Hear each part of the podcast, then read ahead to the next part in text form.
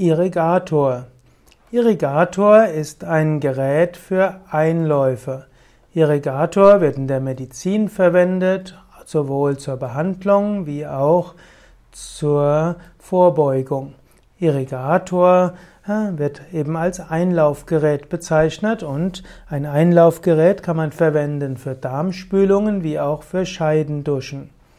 Man nutzt dabei die Schwerkraft. Irrigator ist wie eine Art Plastikbehälter oder ist eine Art Plastikbehälter heutzutage, wo etwa 1 bis 2 Liter Flüssigkeit hineingehen.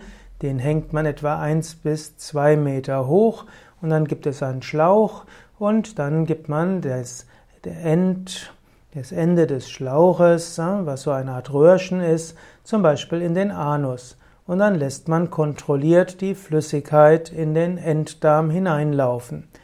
Man kann den Irrigator nutzen, zum Beispiel für Basti. Basti ist die Enddarmspülung.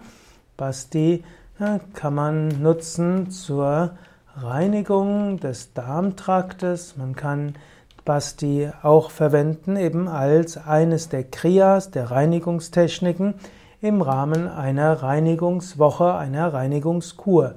Zum Beispiel kann man einen Irrigator verwenden zu Beginn einer Fastenkur, um so den Enddarm gut zu spülen. Das kann man zum Beispiel machen anstelle von Glaubersalz oder von Bittersalz oder Rizinusöl zum Abführen.